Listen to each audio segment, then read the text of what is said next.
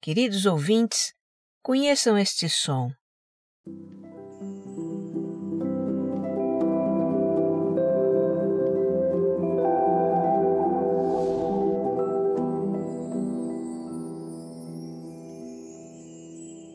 Essa é a vinheta dos episódios do Autoconsciente em vídeo, vinheta que também vai aparecer por aqui.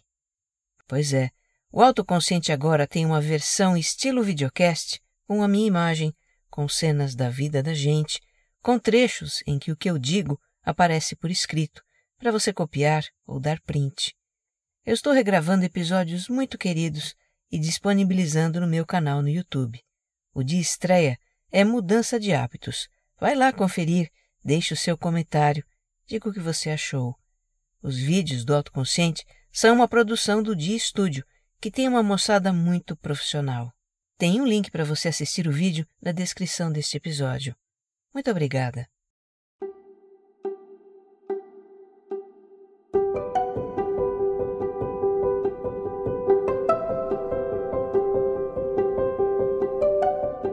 Eu lhe dou as boas-vindas ao Autoconsciente, um podcast que fala de vida interior que ajuda você a se entender melhor.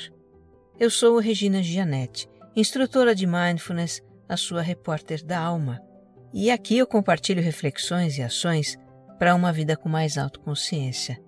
A minha intenção é que ao terminar um episódio você se sinta melhor do que quando começou.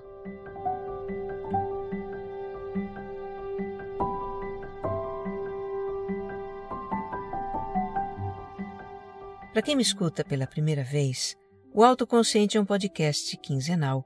Tem episódio novo em domingos alternados. E é também um podcast serial. Os episódios têm uma sequência em que os temas vão se aprofundando. Aqui tem uma jornada de autoconhecimento para você. Escute o episódio zero para conhecer melhor a proposta do podcast. Eu te convido a me acompanhar no Instagram.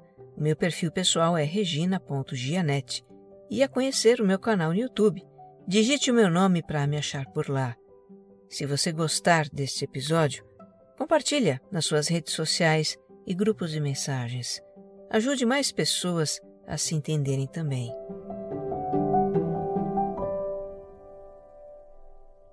Episódio 131 Quando a positividade é tóxica.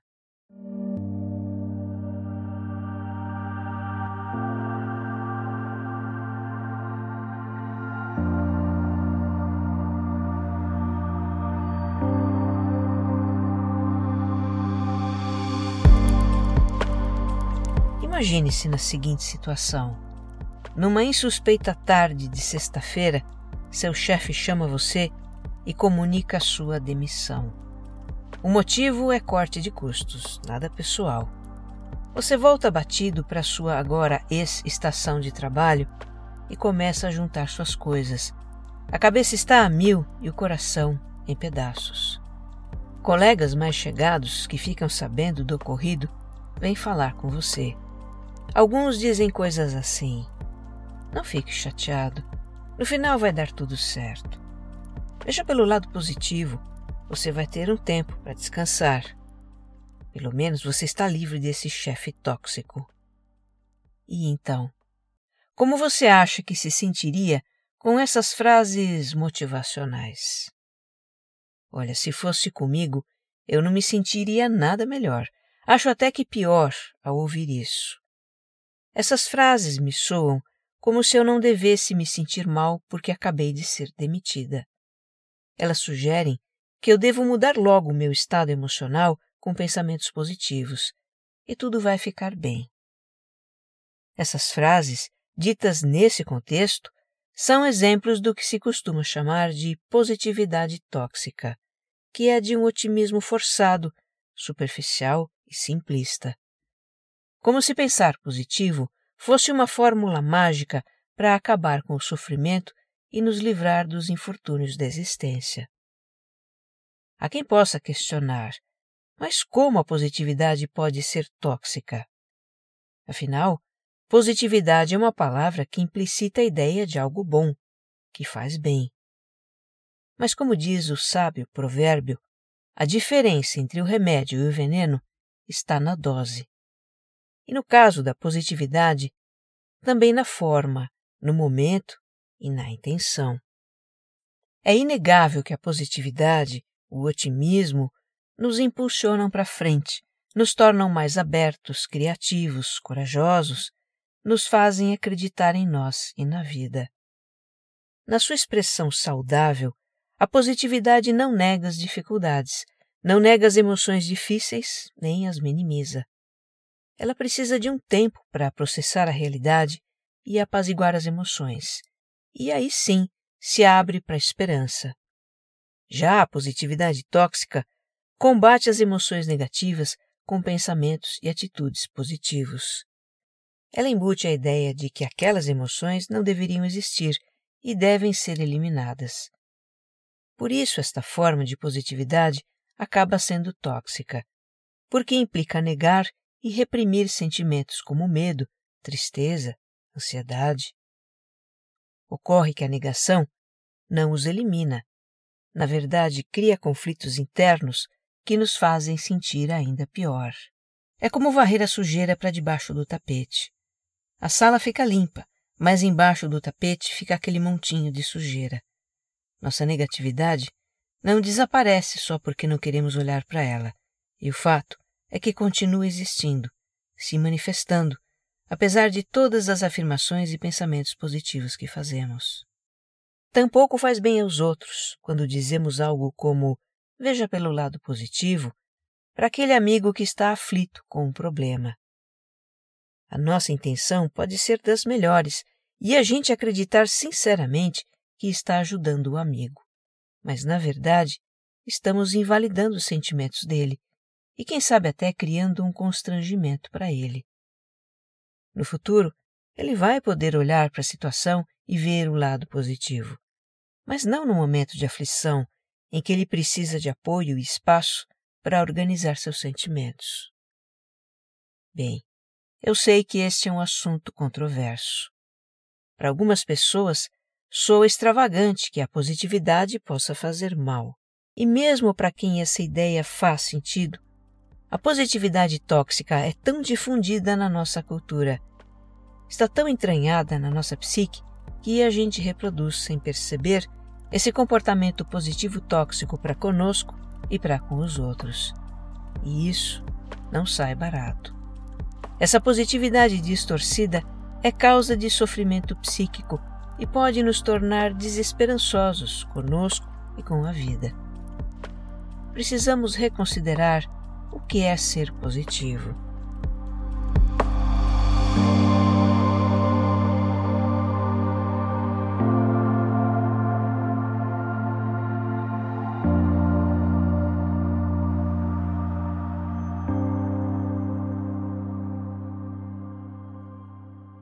Na minha apuração para este episódio, eu encontrei o livro Positividade Tóxica Ser Autêntico em um Mundo Obcecado pela Felicidade, da americana Whitney Goodman. Eu vou compartilhar algumas passagens com você. A Whitney é uma psicoterapeuta que iniciou a sua carreira não faz muito tempo. Ela é jovem, é uma pessoa que se tornou adulta sob as influências deste século em que a positividade ganhou muita projeção. Mas adiante nós vamos explorar isso. Quando ela iniciou a carreira como psicoterapeuta, ficou impressionada por receber no seu consultório tantas pessoas que se diziam exaustas de aparentar felicidade quando interiormente sentiam o oposto disso. Pessoas que se sentiam incapazes de ter a vida perfeita que a sociedade enaltece. Pessoas que precisavam falar como realmente se sentiam sem receio de ser rotuladas como negativas e baixo astral. A própria Whitney sentia isso. Assim como seus pacientes, ela vivia o conflito de lidar com os próprios sentimentos negativos sob a ditadura da felicidade dos tempos atuais. E conta que se sentia incomodada com frases motivacionais que existem aos montes por aí, nas redes sociais, na internet, espalhando a cultura autoastral. Eu transcrevo aqui um trecho do livro em que ela diferencia a positividade saudável da tóxica. Abre aspas. Acho que todos podemos concordar com o aspecto saudável de nos sentirmos positivos, quando a origem disso é verdadeira. Positividade saudável significa abrir espaço para a realidade e a esperança. No entanto, em algum lugar do caminho, surgiu a ideia de que ser uma pessoa positiva significa ser um robô que tem que ver o lado bom de literalmente tudo. Nos forçamos à positividade porque a sociedade nos diz para fazê-lo, e qualquer coisa menos do que isso implica um fracasso pessoal. Encaramos a negatividade como inimiga e punimos a nós e as pessoas ao redor quando sucumbem a ela. Se você não é positivo, simplesmente não está se esforçando bastante. Se não é positivo, é uma chatice estar com você. Fecha aspas. A Whitney passou a questionar a positividade fake e forçada não apenas no consultório, mas também publicamente, nas redes sociais, e com alguma frequência recebe críticas de pessoas que até se ofendem com os conteúdos dela. Comentários tipo: Como a positividade pode ser tóxica? Você está completamente maluca. Ela entende reações como essas quando há toda uma indústria da positividade produzindo receitas de felicidade. Faz sentido duvidar de quem afirma o contrário disso. Embalaram e venderam o pensamento positivo como a solução para todos os nossos problemas, ela diz.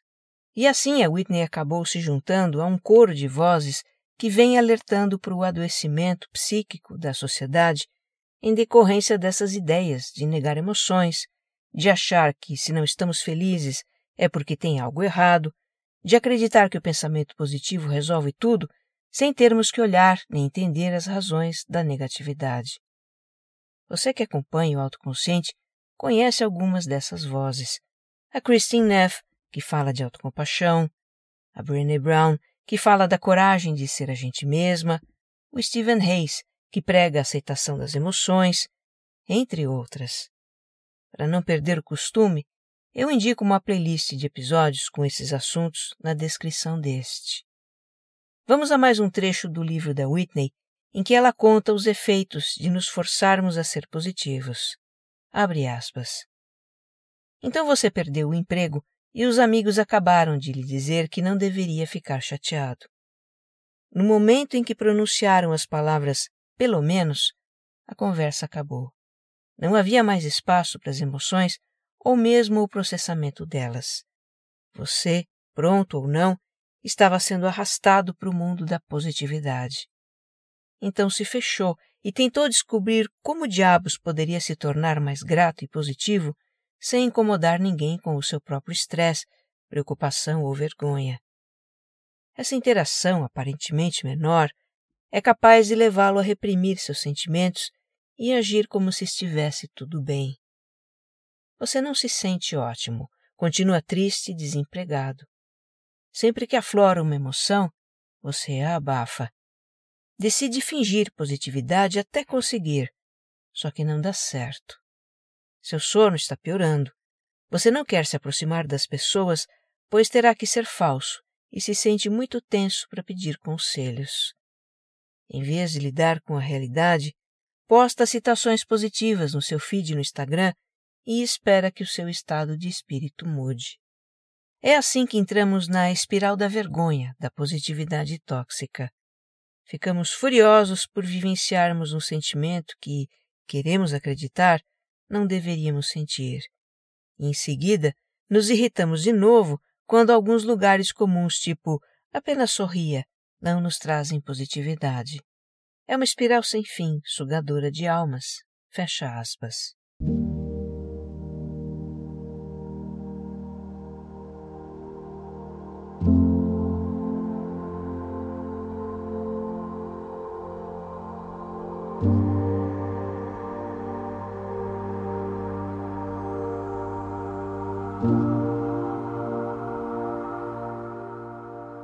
É curioso como, ao longo do tempo, mudou a forma como a humanidade vê e pratica a positividade, a ponto de a gente chegar nesse paradoxo da positividade que faz mal. É presumível que os nossos ancestrais pré-históricos não fossem dados a pensar positivo nem a otimismo. Eles viviam sob a ameaça constante de não ter o que comer, de animais selvagens, rivais de outras tribos, doenças, das forças avassaladoras da natureza, das circunstâncias. É provável que o pessimismo fosse o estado de espírito dominante naqueles tempos. E mesmo na antiguidade, quando já existiam sociedades organizadas, com cidades, com governantes, os povos enfrentavam guerras, escassez, epidemias, se acreditavam à mercê de deuses caprichosos e vingativos. Naquele tempo, a percepção era de que as pessoas não tinham autonomia, que o rumo de suas vidas não dependia da vontade delas. Então não havia lá muito espaço para positividade. A partir dos filósofos Sócrates, Platão e Aristóteles, surgiu a ideia de que o ser humano tinha algum grau de autonomia. É o que conta o filósofo Luiz Felipe Pondé no episódio O Problema do Otimismo, do programa Linhas Cruzadas. Eu entendo algum grau de autonomia da seguinte forma: não podemos evitar as circunstâncias difíceis da vida, mas podemos escolher como lidar com essas situações. Então tá, o ser humano tinha alguma autonomia, mas isso ainda não era o suficiente para torná-lo mais otimista. Entramos na Idade Média com os mesmos problemas de sempre: guerras, tiranos, epidemias, escassez, etc. Na Europa, a Igreja Católica tinha muito poder e influenciava o modo de vida com uma moral rígida, apontando as imperfeições humanas, condenando seus pecados à danação do inferno. Já a partir do século XVII, segundo Pondé, começou a ganhar corpo a ideia de que o ser humano poderia se aperfeiçoar. Já estamos na era moderna, que valoriza a razão.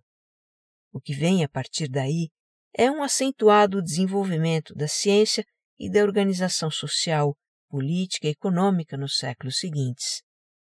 Em 300 anos, evoluímos da escrita com pena de ganso ao texto escrito em computador. O progresso material trouxe uma visão um pouco mais positiva da vida. Ainda assim, a história mais recente teve muitos momentos em que o pessimismo se impôs. Duas guerras mundiais, epidemias de gripe espanhola, o período da Grande Depressão, os anos da Guerra Fria, crise do petróleo, outras tantas guerras e crises mais localizadas. Os frequentes altos e baixos da vida desencorajavam um otimismo geral e duradouro. A positividade era quando muito um traço psicológico individual uma disposição de momento, e excessos de positividade não eram levados muito a sério. Eu estou aqui me lembrando de uma expressão usada para nos referir ao excesso de positividade, que é história de Poliana ou coisa de Poliana. Poliana é o nome de um clássico da literatura infanto-juvenil do começo do século XX. Conta a história de uma garotinha que havia ficado órfã e foi morar com uma tia megera. A garotinha, Poliana, fazia o jogo do contente para lidar com situações dramáticas da sua vida, de maus tratos, inclusive. Ela procurava ver o lado positivo de tudo que lhe acontecia, o que é um comportamento adaptativo para não sucumbir à realidade. Vem daí que, quando se queria dizer que uma pessoa estava sendo otimista demais, vendo o mundo de uma forma ingênua, muito cor-de-rosa, ou ainda romantizando uma situação difícil, se dizia que ela estava sendo poliana. Eu não tenho ouvido essa expressão mais. Não sei se caiu em desuso. Será?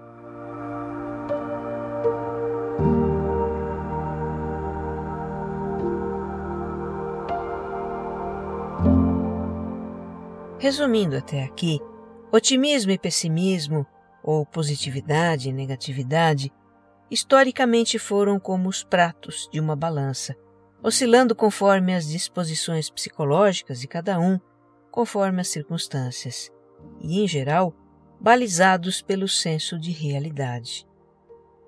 E como foi que a positividade se tornou um ideal como é hoje? Isso foi acontecendo aos poucos, como efeito de uma série de fatores. Alguns deles a gente já discutiu em episódios anteriores, então eu vou super sintetizar isso aqui. Basicamente, com a transição para a atual era pós-moderna, altamente tecnológica, de economia neoliberal globalizada, competitiva, movida pelo consumo, o discurso é que o ser humano tem autonomia para gerir a sua vida e conquistar a felicidade. Autonomia que os antigos diziam não ter, a gente agora tem. O mundo pós-moderno nos dá a liberdade para empreendermos a nossa vida, nosso negócio, a carreira profissional e sermos pessoas felizes. Está tudo aí: as plataformas, os conhecimentos, as facilidades, tudo de que a gente precisa. Junto com toda essa liberdade, vem a responsabilidade pela própria felicidade. O que quer que a gente faça da vida, se está funcionando ou não, se é um sucesso ou não, a responsabilidade é de cada um. Esse é o discurso.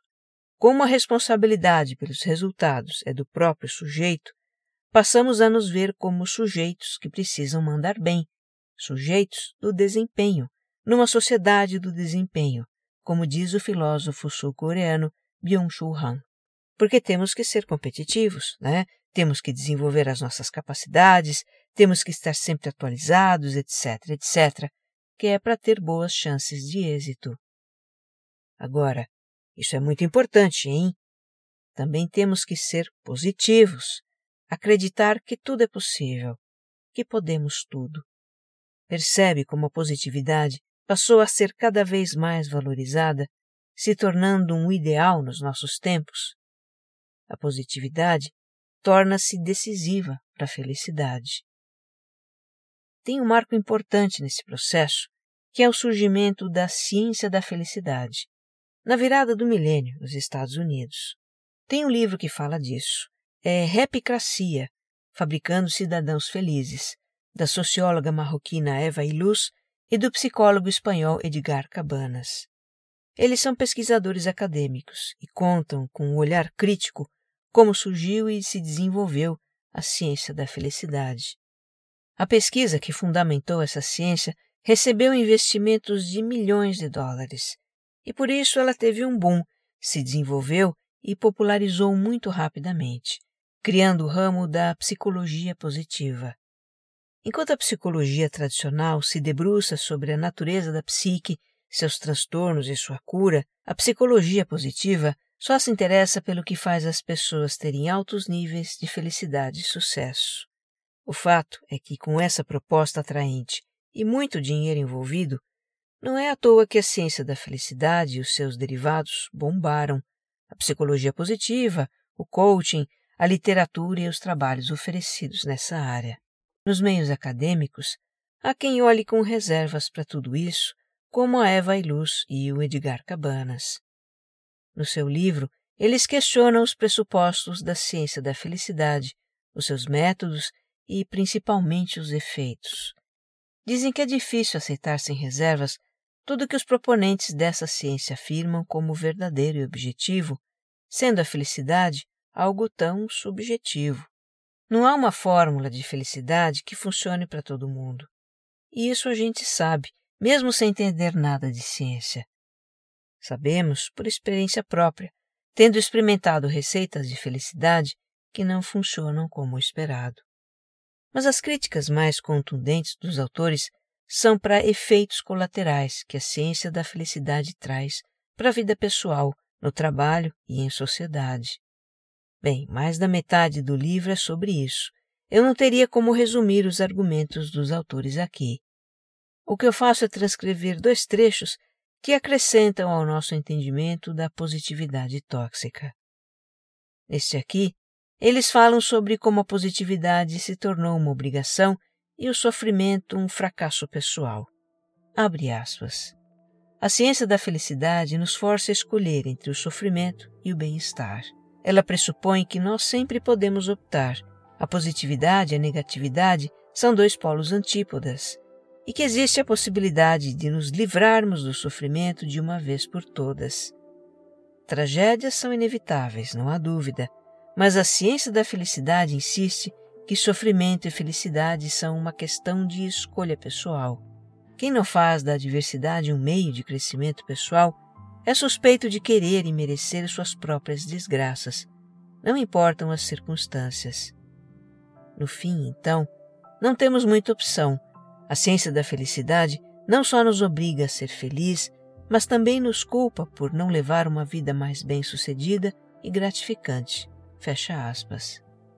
E neste outro trecho aqui, os autores falam sobre como a positividade exacerbada faz o efeito contrário ao desejado, tornando-se prejudicial ou tóxica. Abre aspas.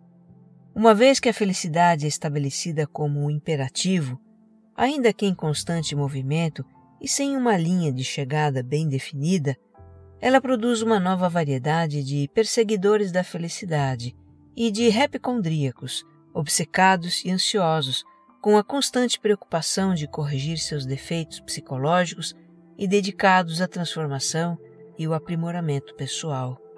Enquanto esse processo faz da felicidade a mercadoria perfeita para um mercado que prospera, em meio à normatização da nossa obsessão com a saúde mental e física, essa obsessão se volta contra as mesmas pessoas que depositam suas esperanças nos muitos tipos de produtos, serviços e terapias oferecidos pelos assim chamados especialistas de bem-estar. Fecha aspas.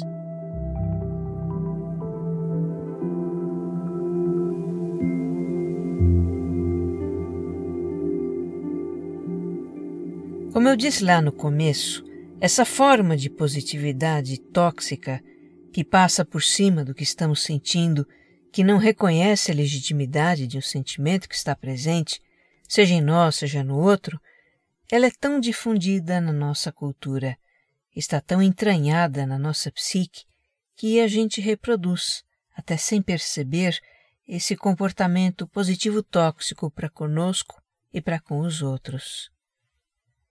Nós precisamos então começar a observar o que dizemos para nós mesmos quando nos sentimos ansiosos, tristes, com medo, aborrecidos, quando estamos em uma situação difícil. Um sinal de que estamos sendo tóxicos conosco são expressões com o verbo deveria, como diz a Whitney Goodman. Eu não deveria me sentir assim. Eu deveria ser mais positivo. Ah, eu não deveria estar com medo. Eu deveria me sentir mais feliz com a minha vida. Eu deveria ser mais resiliente. Na verdade, qualquer pensamento que condena o que estamos sentindo, condena os nossos medos, inseguranças, ansiedade, preocupação, todos esses estão negando a legitimidade do nosso sentimento. E quando a gente rejeita, critica o que sente, a gente só amplia o mal-estar. Não faz sentido. Então, quando estamos em situação difícil, nos sentimos vulneráveis, a prioridade é reconhecer e legitimar o que estamos sentindo. É nos recolher por um momento no nosso interior, tomar consciência do que sentimos e dizer: É, tá difícil. Esse é um momento de tristeza. Sim, eu tenho medo. Eu estou preocupado. Me sinto ansioso. Nessas situações, é importante a gente se lembrar de que o que está acontecendo conosco, o que estamos sentindo, é humano. Podemos dizer algo como: todo mundo se sente assim às vezes, é normal. Sim, é normal. Não há nada que a gente não deveria sentir. Então vamos ficar algum tempo assim, conosco mesmos, e respirar nos proporcionar algum conforto. Quando reconhecemos a legitimidade dos nossos sentimentos difíceis, podemos reconhecer também a dos sentimentos dos outros. Todo mundo se sente mal às vezes, certo? Pela força do hábito, a gente logo pensa num conselho para dar para aquele amigo em dificuldades. Talvez venha na nossa cabeça uma frase tipo: olhe pelo lado positivo, ou não fique chateado. Mas isso não ajuda. Então, abstenha-se de dar conselhos. O que de melhor nós podemos dizer ao outro é: Eu sinto por isso. É o suficiente. Talvez você também possa dizer: Me diz se tem algo que eu posso fazer por você. Dizer isso seria ótimo. Mas olha, você não tem que dizer alguma coisa. Um olhar compreensivo, um silêncio respeitoso, um gesto de apoio essas coisas dizem muito. Se você tem intimidade com a pessoa, também pode segurar a mão dela, lhe dar um abraço.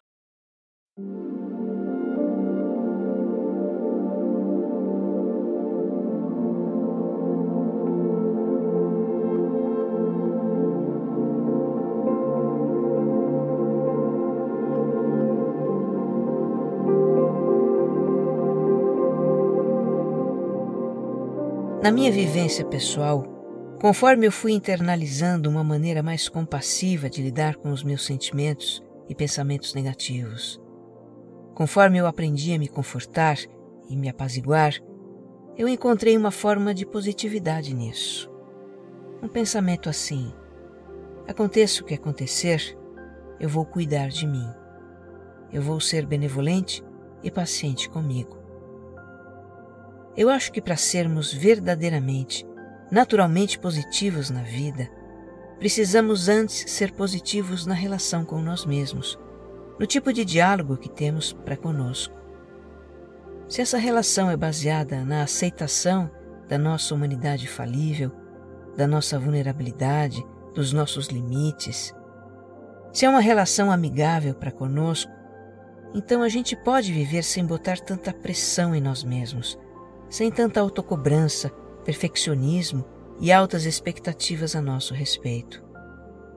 Não teremos que nos forçar a pensar positivo para que tudo na vida dê certo. Não teremos que viver nos patrulhando para afastar qualquer pensamento ou sentimento negativo que tenhamos, por receio de que as coisas não deem certo e que com isso a gente se sinta um fracasso. Se temos uma relação mais benevolente conosco mesmos, quando as coisas não dão certo, quando a vida nos trouxer situações difíceis que não podemos evitar e nos sentirmos mal com isso, nós vamos nos recolher, nos confortar e recuperar emocionalmente. E aí vamos pensar num jeito de lidar com a situação. E isso é ser positivo.